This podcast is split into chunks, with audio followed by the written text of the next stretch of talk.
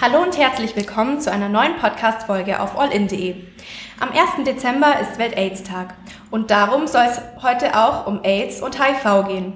Ich bin heute zu Besuch im Zentrum für AIDS-Arbeit Schwaben in Augsburg und habe hier gleich zwei Experten neben mir sitzen. Einmal die Frau Ulrike Alban, sie ist hier die Leiterin vom Zentrum, und der Rudolf Sommersberger, er ist hier fachlicher Mitarbeiter und für die Prävention verantwortlich, arbeitet aber auch viel mit HIV-Positiven. Herzlich willkommen.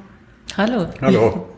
Ähm, ich habe es ja jetzt schon gerade angesprochen. Am 1. Dezember ist ja der Welt-AIDS-Tag. Und seit wann gibt es den denn überhaupt? Also offiziell seit 1988 wurde er von der WHO ausgerufen. Und zwar ist es ein Tag, an dem äh, zum Thema HIV informiert werden soll und hauptsächlich eben die Solidarität zu HIV-positiven oder an AIDS erkrankten Menschen äh, gelebt werden soll. Mhm. Und ähm, wozu genau oder was macht man denn so an dem Welt-AIDS-Tag? Wie wollen Sie da was erreichen, sagen wir es mal so? Mhm. Also wir versuchen natürlich immer über die Medien ähm, ähm, die Bevölkerung zu informieren. Wie ist denn der Stand zu HIV und AIDS heute, auch bei uns in Deutschland oder mhm. in Schwaben? Ähm, weil das Thema ja schon inzwischen ein Nischenthema geworden ist. Also es gibt äh, die Meinung, dass äh, HIV-AIDS fast niemanden mehr betrifft. Mhm. Und ähm, von daher, ähm, und weil die HIV, von HIV und AIDS betroffenen Menschen relativ zurückgezogen leben, mhm. ja, wegen dieser drohenden Diskriminierung. Dadurch kommt HIV halt wenig im öffentlichen Leben vor und in der öffentlichen Diskussion. Mhm. Und wir versuchen an diesem Tag weltweit ähm, nochmal an die an HIV-AIDS gestorbenen Menschen zu erinnern und auch äh, das Augenmerk auf die Menschen zu legen, die mit einer HIV in unseren Gesellschaften leben müssen. Mhm. Ja. Und ähm, da arbeiten Sie ja im Zentrum für AIDS-Arbeit auch ganz viel mit. Was ist denn so, was machen Sie denn so dieses Jahr als mhm. Kampagne mhm. oder? Mhm. Also ähm, es hat sich ein Stück weit verändert. Ja, also wir haben nicht mehr so viele Unterstützer für das Thema. Normalerweise haben wir immer eine große Gala im Theater in Augsburg veranstaltet oder auch im Kurhaus. Wir versuchen äh, Kampagnen zu fahren. Wir versuchen auch immer in ähm, den Landkreisen Schwabens präsent zu sein. Und wir können das natürlich nicht nur an einem Tag machen, am Welt-Aids-Tag, weil für uns ist jeden Tag Welt-Aids-Tag 365 Tage im Jahr und vor allem für die HIV-positiven Menschen. Und wir machen Prävention. Also wir machen ganz normale Prävention und wir haben, wir versuchen natürlich an diesem Tag oder für diesen Tag Medien und Presse zu aktivieren, was mhm. heutzutage gar nicht mehr so einfach ist.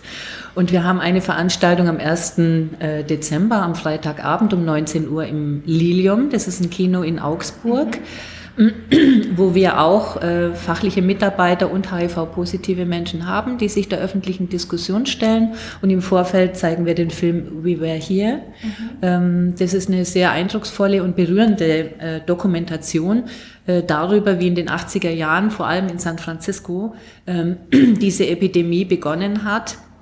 Und äh, der Film macht einen Bogen, also über HIV-positive Menschen, die von sich selber erzählen, äh, auch über die Mediziner äh, und die, das Pflegepersonal und Angehörige und zeigt auch so ein bisschen, wie die Menschen gelebt haben und wie sich der Bogen bis zur heutigen Behandlung, medizinischen Behandlung, mhm. äh, praktisch entwickelt hat.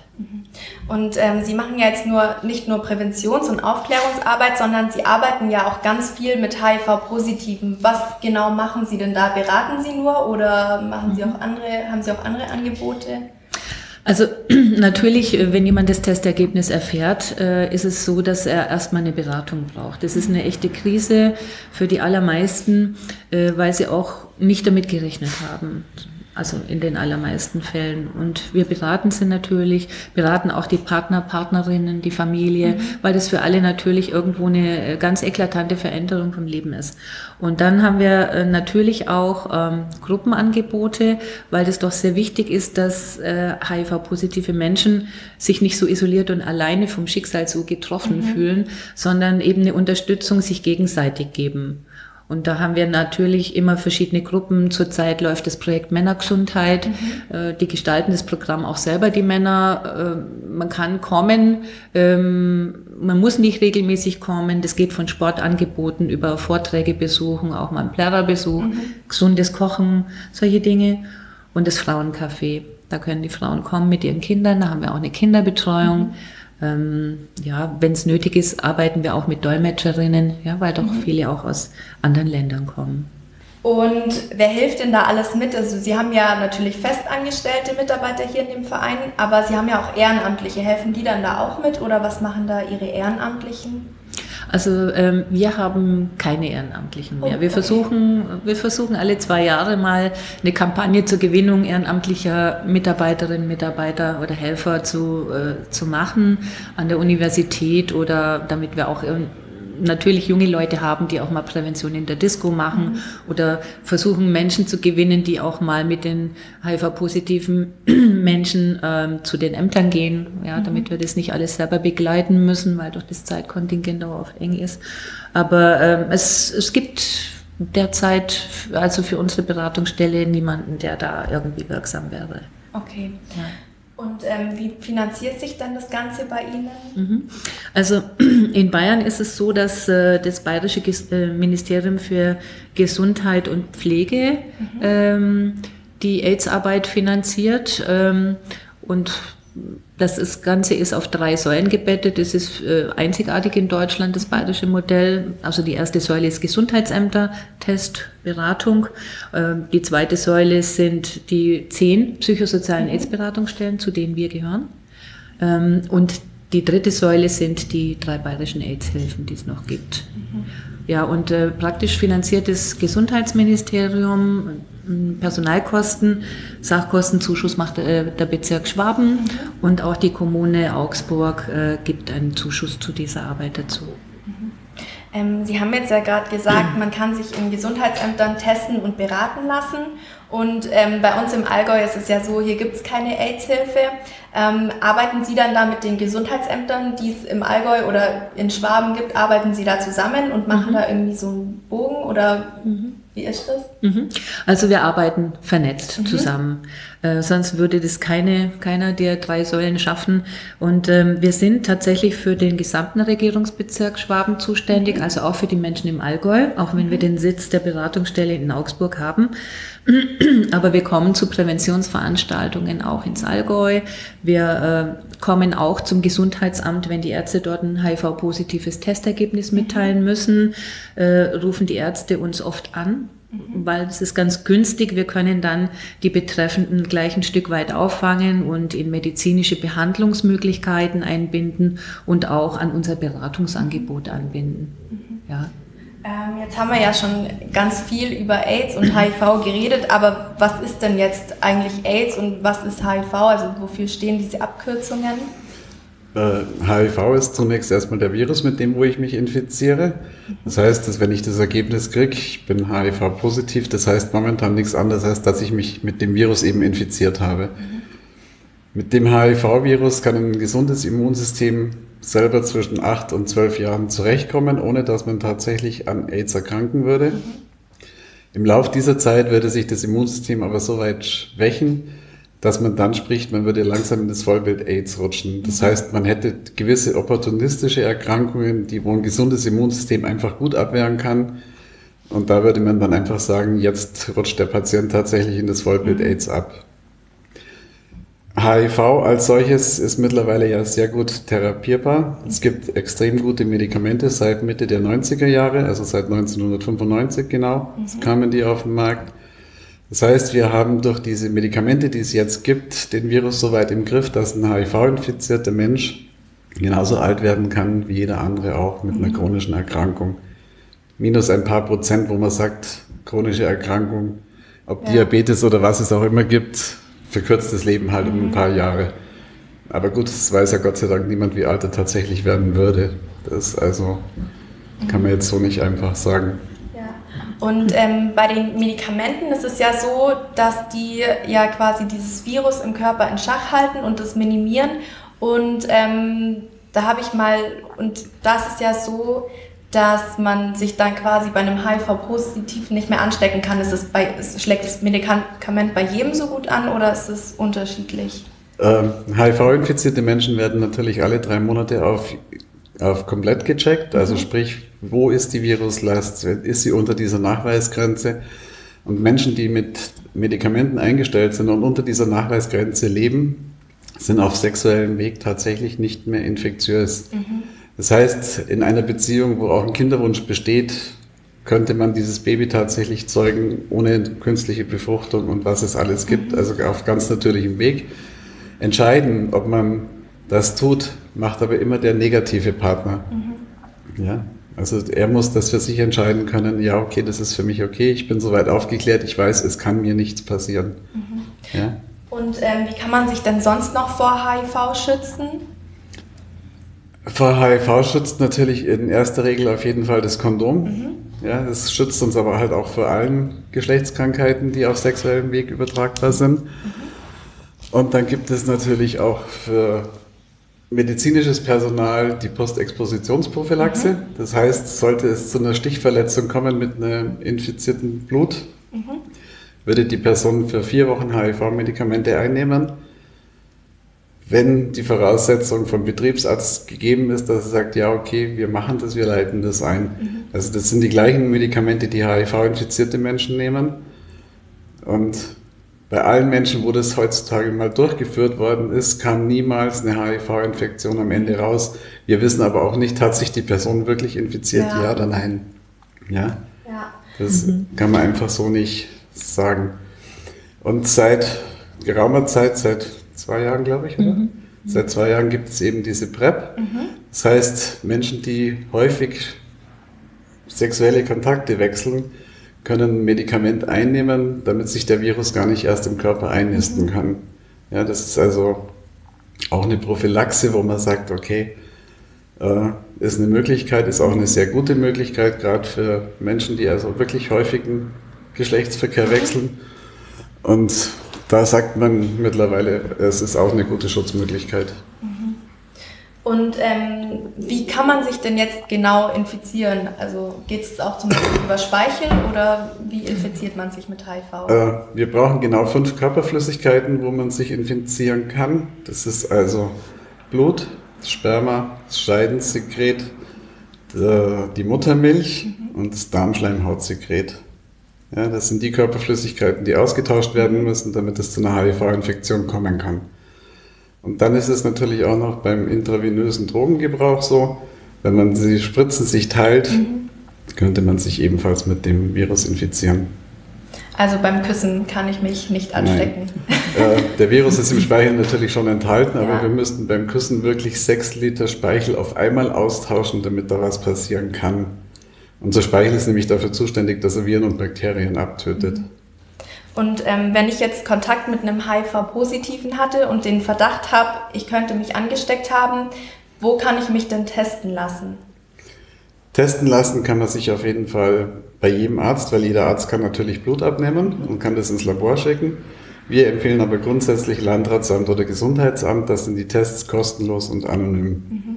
Das heißt, ich kriege ein Kennwort, unter diesem Kennwort wird das Blut ins Labor geschickt und genau unter diesem Kennwort kriege ich auch mein Testergebnis wieder mitgeteilt. Ja, es führt also nichts auf mich als Person zurück, dass ich mich auf diesen Virus habe testen lassen. Mhm. Und ähm, woran erkennt man denn jetzt eine HIV-Infizierung? Also wie äußert sie die sich? Es ist schwierig. Die, äh, viele von unseren Klienten erzählen uns zum Beispiel, sie hatten so grippeähnliche Symptome in den ersten drei Monaten. Jetzt um die Jahreszeit hat jeder irgendwelche grippeähnlichen Symptome, ohne dass das eine HIV-Infektion ja. sein muss. Ja, also man spürt die selber so gar nicht. Mhm. Ich habe vorhin schon mal gesagt, unser Körper kommt mit dem Virus sieben Jahre selber relativ gut zurecht. Also es gibt halt auch Menschen, die wirklich ihr Testergebnis im späten Stadium bekommen, weil sie eben so lange nichts gespürt haben, dass sie sich mit HIV infiziert haben. Ja, es gibt da also keine spezifischen Merkmale, dass man sagt, das ist jetzt eine HIV-Infektion, ich habe mich jetzt mit diesem Virus angesteckt. Mhm. Also sollte man sich dann wirklich nur testen lassen, wenn man irgendwie einen fragwürdigen Kontakt, sage ich mal, hatte? Wenn man selber für sich das Gefühl hat, okay, das war jetzt vielleicht nicht so gut, was ich da gemacht habe mhm. und habe Bedenken, vielleicht kann ich mit der Person noch drüber reden, ob die Person das weiß und würde mir das ehrlich sagen. Mhm. Und ansonsten kann ich mich wirklich nach sechs Wochen testen lassen um nachzuschauen, ob da was passiert sein kann oder nicht. Mhm. Das heißt, es wird also Blut abgenommen, das geht ins Labor und das dauert dann nochmal drei bis vier Tage, bis man das Ergebnis kriegt. Und dann gibt es auch den sogenannten Schnelltest, den man machen lassen kann. Mhm. Bei diesem Schnelltest müsste man aber zwölf Wochen nach einer Risikosituation warten, weil dieser Schnelltest erst nach zwölf Wochen die Antikörper anzeigen kann. Das Einzige, was bei diesem Test wirklich schnell ist, ich habe das Ergebnis in 20 Minuten. Mhm. Das heißt, wenn ich heute den Test machen lasse und ich weiß, ich hatte die letzten drei Monate kein Risiko, ist der Schnelltest sehr sinnvoll. Mhm. Ja, weil auch den kann ich im Gesundheitsamt oder Landratsamt machen. Der kostet allerdings 25 Euro. Mhm. Okay. Und ähm, wie viele Leute in Deutschland sind denn jetzt HIV-positiv? Also man sagt ungefähr, ähm, ungefähr es ist eine Schätzung, also es ist eine Kombination aus äh, tatsächlich gemeldeten positiven Tests und eine, eine Schätzung. Ja? Also das sind ungefähr 88.400 für Ende des Jahres 2016, was das Robert Koch Institut angibt. Mhm. Ja? Und die, was man so in Bayern sagen kann, weil sicherlich werden sich die, Hörer, äh, die Leserinnen und Leser oder Hörer interessieren, wie das in Schwaben ausguckt. Äh, in, also es ist ungefähr in Bayern um die 12.000 mhm. und ähm, verteilt sich, wir haben zehn Regierungsbezirke, äh, wenn man jetzt ein Zehntel runterrechnet, ungefähr so mit einem Zehntel davon müsste man halt für Schwaben rechnen. Ähm, und Schwaben ist ein relativ großer Regierungsbezirk, mhm. so dass man sagen kann, gegenüber Niederbayern von der Bevölkerungsanzahl kann man da auch ein bisschen höher gehen. Ja. Mhm. Und ähm, wir rechnen so um die 900.000 Menschen, die bei uns HIV-positiv sind oder an AIDS erkrankt. Und ähm, ja, also Genau kann man die Zahl nicht sagen, weil natürlich von der, von, es lassen sich viele Menschen nicht in Schwaben testen. Mhm. Sie haben Angst, gerade wenn sie auf dem Land leben, ja. kennt mich jemand und so weiter, die fahren nach München. Dann würde natürlich auch die Zahl eventuell für München angegeben werden und mhm. die ist aus Schwaben schon mal draußen. Ja, kann man also nicht so genau sagen. Deswegen sagen wir immer, wenn, wenn sich jemand für die Zahlen in Schwaben interessiert, weil man gucken will, okay, wie hoch ist denn mein Risiko eventuell, mhm. dass ich auf so einen Menschen treffe, dann muss man auch sagen, es ist wahrscheinlich für ärztliches und medizinisches und Pflegepersonal etwas höher, mhm. ja, als jetzt so im Umfeld. Ähm, und es gibt natürlich so, dass man nicht mehr sagen kann, es gibt Risikogruppen, das hat man früher sehr gern gemacht, dann hat es mit einem selber nichts zu tun, mhm. wenn man da nicht dazu ja. gehört. Und wir sagen eher, und das erfasst dann auch diejenigen, die sagen, sie lassen sich nicht testen, weil sie hätten niemals ein Risiko gehabt. Gell? Ein Risikoverhalten hat jeder von uns mal, ja, mhm. also im, im Lauf ja. des Lebens oder gehabt oder mehrere Risikosituationen. Und äh, von daher arbeiten wir eher so, dass wir sagen, ähm, jeder Mensch ist potenziell dazu veranlagt, weil er ein Mensch ist, dass er ein Risikoverhalten mal, äh, mal zeigt. Und von daher machen wir Prävention und Aufklärung äh, für alle mhm. Menschen äh, jung und alt und aus dem Land hier und aus dem Ausland, ja. Und äh, so kann jeder für sich selber, das ist unser Ziel, ein persönliches Risikomanagement, eine Einschätzung für sich selber treffen, mhm. okay, wo gehe ich ein Risiko mal ein und wo gehe ich es nicht ein, ja. Weil gerade auch Sexualität hat ja was mit sich fallen lassen, verschmelzen wollen und so weiter zu tun und nicht mhm. Schutz, ja. Schutz, Schutz, Schutz, ja. Also sonst wird es ja auch nicht zu Schwangerschaften kommen, wenn man da verhütet. Ja? ja, ist ja auch so, dass das oft passiert. Und so auch äh, wollen wir, dass jeder natürlich, jeder Mensch einfach für sich da eine Antwort darauf findet, mhm. wo gehe ich ein Risiko ein und wo nicht. Und ja, wo hatte ich vielleicht eins. Ne? Das kann ja auch sein, dass man im Urlaub mal war und da so eine Urlaubsflirt hatte und mehr draus wurde. Und wenn das natürlich in Hochprävalenzländern ist, also wo sehr viel HIV positive Menschen gibt. Und das ist nicht nur Afrika, Karibik und Asien, das ist zum Beispiel auch Osteuropa und die GU-Staaten, haben wir erheblich hohe Zahlen. Äh, dann muss man da halt auch für sich selber, und deswegen klären wir darüber auch auf, nicht um Leute jetzt zu diskriminieren, sondern um zu sagen, Leute, kümmert euch drum, ja. Es gibt Geschäftsbeziehungen, ja, die Grenzen weiten sich auf, wir globalisieren uns und so tut's der Virus auch. Ja, also da gibt's ganz neue äh, Risikosituationen, die man sich da dann auch vorstellen kann und die man vielleicht auch mal eingeht. Mhm. Ja, das ist ganz wichtig. Was sind denn da jetzt so typische Risikogruppen? Risikogruppen haben wir eben nicht, sondern wir haben halt Bevölkerungsgruppen, in denen ähm, HIV halt äh, in einer hohen, in einer hohen äh, Zahl vorkommt. Mhm. Äh, das sind natürlich die Männer, die Sex mit Männern haben, mhm. ja, aus der Geschichte heraus, aus den 80ern. Ähm, und natürlich ist es so, dass das Risiko da höher ist, wenn ich jetzt sage, okay, ich wechsle äh, sehr häufig die Sexualkontakte, äh, ich gehe auf äh, Partys, große Partys, wo es auch um, um, um Sex geht. Ähm, in den Großstädten beispielsweise oder übers Internet gibt es auch viele Verabredungen dazu. Dann ist da natürlich das Risiko höher, etwas höher, als wenn ich, wenn ich mich jetzt ganz normal in einer in einer Bevölkerungsgruppe aufhalte, wo ich ähm, eine niedrige HIV-Infektionszahl habe. Ähm, was natürlich ansteigt, wir hatten das ziemlich gut im Griff, die Infektionen über den äh, intravenösen Drogengebrauch, mhm. weil wir da die Spritzentauschprogramme beispielsweise auch haben. Ne?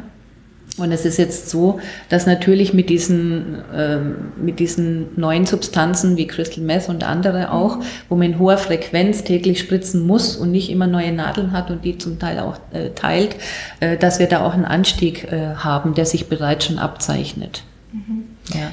Und ähm, Gibt es bei den Zahlen so einen Unterschied zwischen Männern und Frauen oder können sich vielleicht Männer leichter anstecken bei HIV? Sind die da anfälliger dafür oder kann man das nicht so pauschalisieren?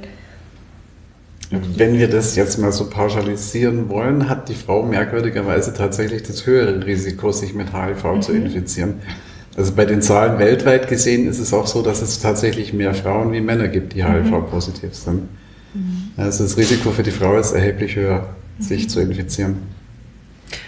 Ja, weil die Frau natürlich auch im Intimbereich eine viel größere Fläche, also Gebärmutterscheide und so weiter, viel größere Fläche, Angriffsfläche hat über die Schleimhaut als der Mann.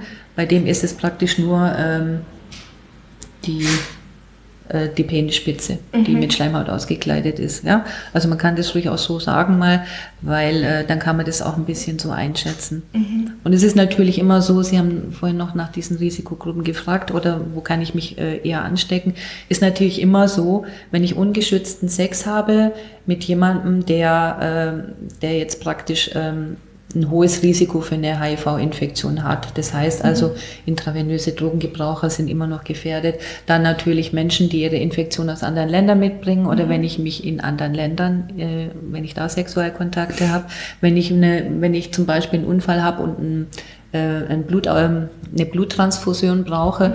dann ist es im Ausland natürlich riskanter, wo Blutkonserven nicht getestet werden als bei uns. Bei uns mhm. werden die getestet, solche Dinge, ja. Oder auch im, im bisexuellen Bereich, wenn ich, äh, wenn, wenn Männer mit Frauen und Männern Sex haben, dann ist natürlich auch für die Frau von dem bisexuellen Mann das Risiko höher, mhm. ja. Wenn er ansonsten auch noch vielleicht in diesen hochriskierten Szenen äh, verkehrt, ja. Also, Großstadtpartys, solche Dinge. Mhm. Also so kann man es ungefähr sagen, ohne dass man jetzt da irgendjemanden heraushebt mhm. oder diskriminiert. Okay.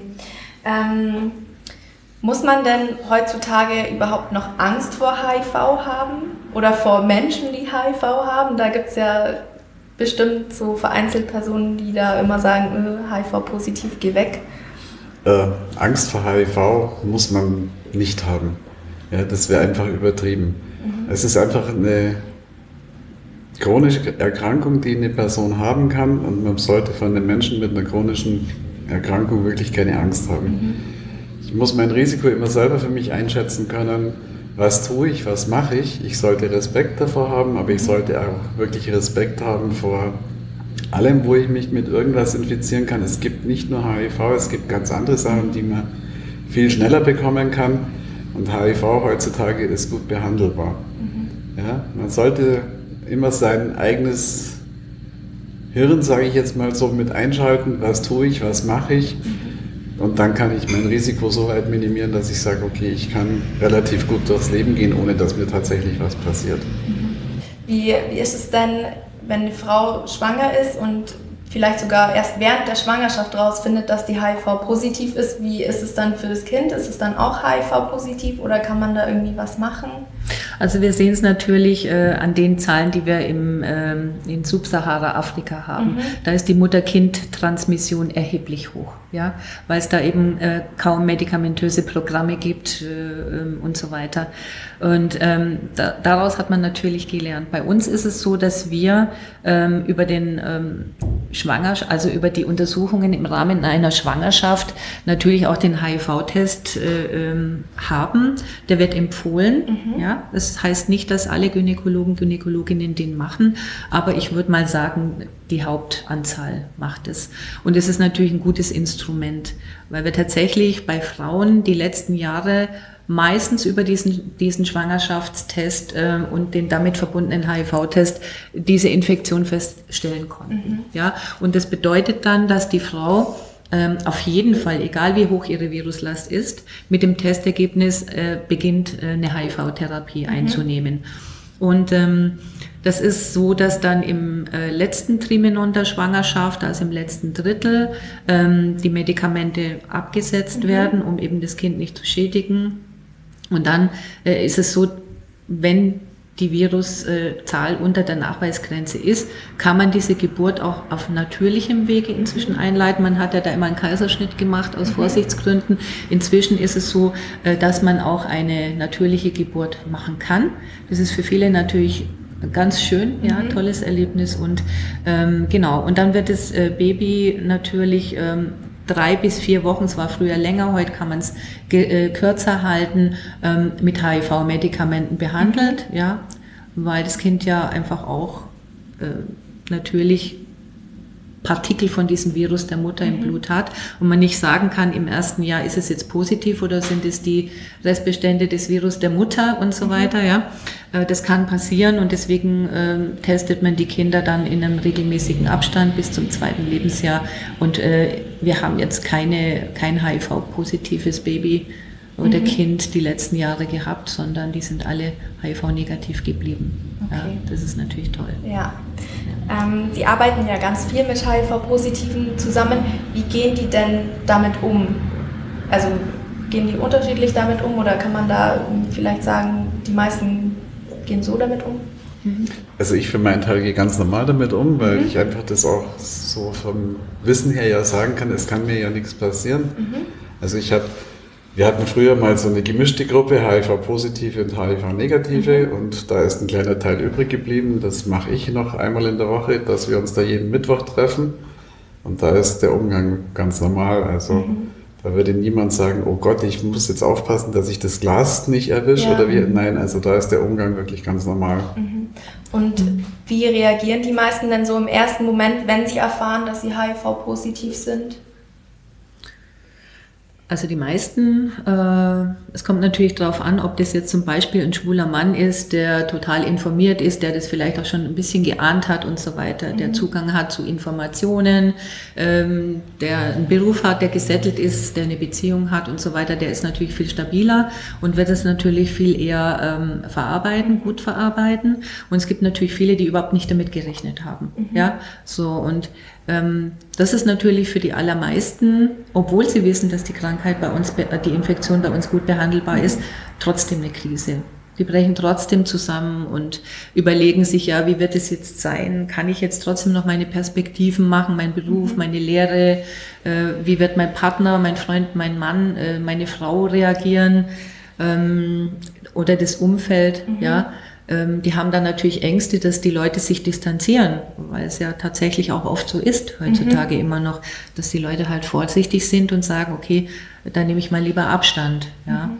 Und ähm, es ist aber so, wenn diese Leute zu uns kommen und sich auch beraten lassen und auch erleben und Gespräche haben untereinander mit anderen, die betroffen sind oder Angehörigen, dann normalisiert sich das im Lauf der, der Monate natürlich, die, der Umgang miteinander.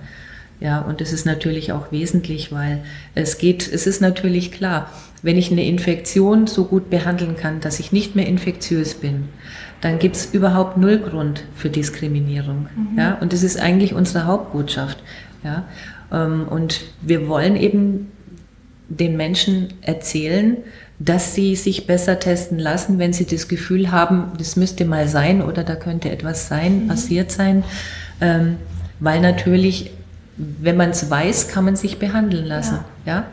Und äh, viele äh, gibt es halt, die nicht ähm, wissen, dass sie infiziert sind und praktisch unbehandelt bleiben.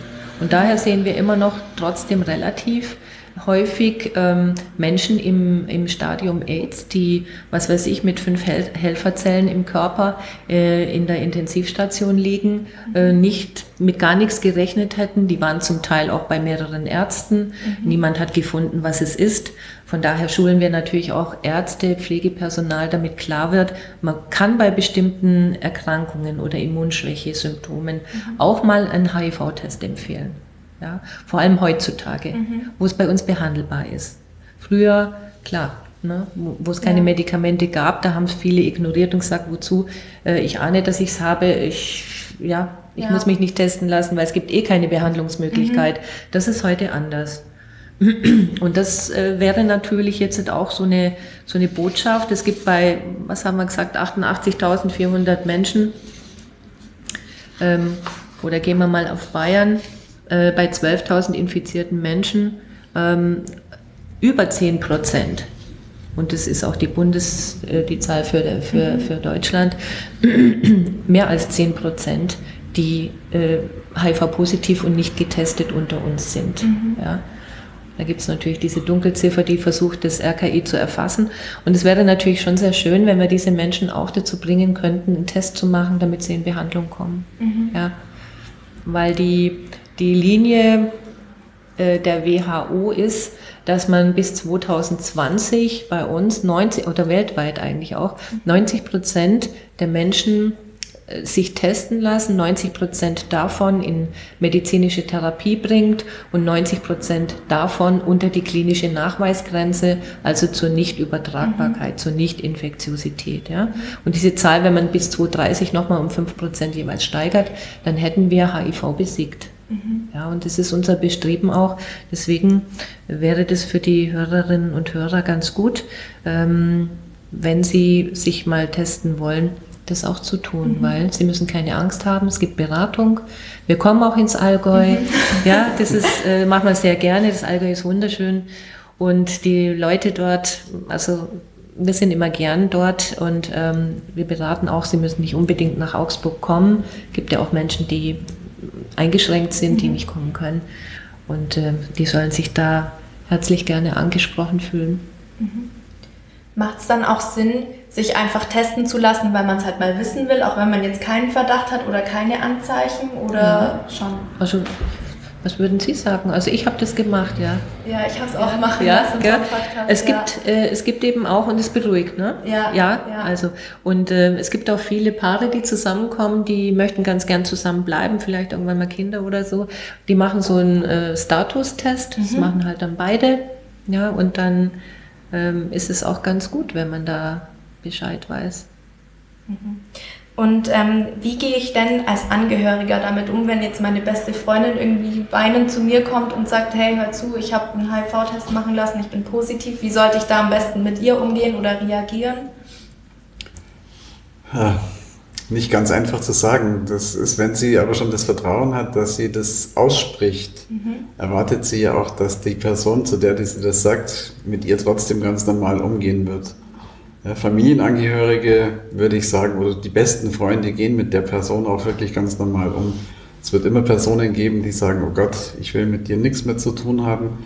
Wir haben auch mit Sicherheit sehr viele Klienten, wo es niemand im Umfeld weiß, dass sie HIV-positiv sind, mhm. weil sie wissen, wie ihr Umfeld damit umgehen würde. Also man schützt sich da dann auch selber. Das Leben, wenn man sich selber so schützt und so verstecken muss, äh, ist mit Sicherheit nicht einfach zu handeln. Aber gut, es muss jeder für sich entscheiden. Und wenn man das Vertrauen hat, dass man es jemandem sagt, weiß man auch, da ist man gut aufgehoben. Der wird mit mir auch nach wie vor gut umgehen. Mhm. Und ansonsten verschweigt man das sowieso. Ähm, bin ich dann verpflichtet, meinem Arbeitsgeber zu sagen, wenn ich HIV-positiv bin? Äh, als HIV-Positiver ist man nur verpflichtet, das wirklich dem Sexualpartner zu sagen, mhm. es sei denn, man nimmt den Schutz, sprich das Kondom. Mhm. Und ansonsten bin ich nicht verpflichtet, es irgendjemandem zu sagen. Okay. Ich müsste es selbst nicht mal sagen, wenn ich ins Krankenhaus komme und weiß es, sondern die müssen so arbeiten, dass für sie keine Gefahr besteht, mhm. mich zu behandeln. Ja, also ich bin da zu keiner Auskunft verpflichtet. Okay. Es gibt ja auch bei, bei Ärzten, wenn man da zum ersten Mal ist, zum Beispiel, wenn viele Hörerinnen und Hörer kennen dieses Blatt, wo dann draufsteht, haben sie eine chronische Erkrankung mhm. oder eine Infektionserkrankung, steht dann manchmal HIV oder Hepatitis dort. Selbst da muss man es nicht ankreuzen. Okay. Man ist dann nicht verpflichtet. Und ähm, was wir aber schon machen, ist mit unseren Klientinnen und Klienten zu sprechen. Ähm, dass es manchmal ganz sinnvoll sein kann, das dem Arzt mitzuteilen, weil man vielleicht Medikamente braucht, die, ähm, die kompatibel sein müssen. Ja? Mhm. Also es gibt ja auch Wechselwirkungen zwischen Medikamenten und das kann man somit ausschließen. Ähm, oder wenn, wenn jetzt ein invasiver Eingriff ist zum Beispiel, dann ist es natürlich schon gut, wenn man einem Arzt seines Vertrauens das mitteilt, ja, aus mhm. verschiedenen Gründen. Aber der Herr Sommersberger hat völlig recht, man muss es nicht machen, weil es, es gibt natürlich auch Situationen, wo sowas mal, ähm, wo die Schweigepflichten da einfach auch nicht eingehalten worden sind. Mhm. Ja. Und ähm, auf was für Probleme stoßen denn manchmal HIV-Positive, wenn sie sich in Anführungszeichen outen? Ähm, was gibt es da oder was haben Sie da vielleicht für Erfahrungen erzählt bekommen? Erzählt bekommen. Es gibt so ganz wirre Geschichten. Also es ist ganz unterschiedlich. Manche werden wirklich dann aus der Firma raus gemobbt. Mhm. Manche können nicht mehr nach Hause gehen, weil, was weiß ich, die Nachbarn das vielleicht mitgekriegt haben und so weiter und so fort. Also es ist halt schon so, dass es in der Bevölkerung, sagen wir mal, gerade in der älteren Bevölkerung schon noch so dieses große Krisenthema ist. Mhm. Ja, bei der jüngeren Generation würde ich sagen, da ist es mittlerweile so nicht mehr das allzu große Thema. Und bei den Älteren, die wo man natürlich auch so in Präventionsarbeiten einfach nicht erreicht, da glaube ich, würden sich alle Haare stellen, wenn sie wüssten, dass der Nachbar HIV positiv ist. Also es gibt schon Beispiele, die einfach auch letztes Jahr oder vorletztes Jahr passiert sind, wenn beispielsweise aus einer Kinderarztpraxis, ich erzähle das anonymisiert, ähm, aus einer Kinderarztpraxis herausdringt an die Elternschaft, ein Kind sei oder an Kindergarten, ein Kind sei HIV-positiv. Mhm. Ähm, ähm, das führt dann zu einer Gemeindeversammlung, zu einer öffentlichen, wo beschlossen wird, dass dann äh, das Kind nicht mehr in den Kindergarten gehen darf und so weiter. Mhm. Ja, also da sind auch wir vor Ort gewesen, um aufzuklären. Ja, und es hat dennoch dazu geführt, äh, trotz zwei Abendveranstaltungen, wo wirklich auch alle Beteiligten dabei mhm. waren und die Gemeinde und der Bürgermeister, dass das Kind trotzdem nicht in diesen Kindergarten mehr gehen konnte. Und es war nur ein Verdacht. HIV-positiv zu sein, mhm. ja, weil es halt ein Flüchtlingskind war. Und ähm, man muss da arg aufpassen. Ja? Also es ist immer da, wo Menschen nicht die aktuelle Information haben zu einer bestimmten Sache, mhm. dann reagieren sie natürlich ängstlich und statt sich zu informieren, äh, suchen sie das Netzwerk und reden und reden und fragen und schon verbreitet sich das. Ja? Mhm. Und äh, sozusagen wird die Sau durchs Dorf getrieben. Sowas kriegt man immer los. Mhm. Und ähm, was erhoffen Sie sich da dann von der Politik, wenn Sie von solchen Fällen hören, wo dann wirklich auch der Bürgermeister mit dabei ist? Was wünschen Sie sich da, was man da verändern könnte? Im Prinzip ist die große Politik angesprochen, weil ähm, da im Feld, wenn wir ins Feld reingehen können für Prävention oder auch eine Krisenintervention, ähm, sind wir im Austausch mit den Menschen und das ist meinungsbildend, ja. Und wir mhm. nehmen ja auch die Ängste der Menschen ernst, ja, und äh, informieren darauf hin, äh, so dass eigentlich äh, in diesem Feld und auch gemeinde- und kommunalpolitisch das äh, schon ganz gut laufen kann. Ähm, die große Politik muss ganz einfach ähm, Gelder weiterhin zur Verfügung stellen, mhm. ja. Also ähm, dieser Etat äh, wurde seit über zwölf Jahren nicht erhöht mhm. und ähm, der EZETA und man muss natürlich da immer kämpfen, auch wir kämpfen über die Landesebene natürlich immer, dass wir da äh, unsere Arbeit machen können. Mhm. Und natürlich ist es so, politisches Engagement bedeutet immer auch äh, Antidiskriminierung, also die Menschen auch dazu aufzurufen, zueinander zu stehen, sich zu unterstützen, also einfach so einen grunddemokratischen Gedanken einfach zu verbreiten ja? Mhm. und sich nicht an, an, an Ausgrenzungsbestrebungen zu beteiligen mhm. oder dazu aufzurufen. Okay, ja, ich denke mal, das ist ein ganz gutes Appell an Sie da draußen und auch für mich zum Mitnehmen. Ähm, damit verabschiede ich mich auch von Ihnen und vielen Dank, dass Sie dabei waren und mit mir gesprochen haben und bis zum nächsten Podcast.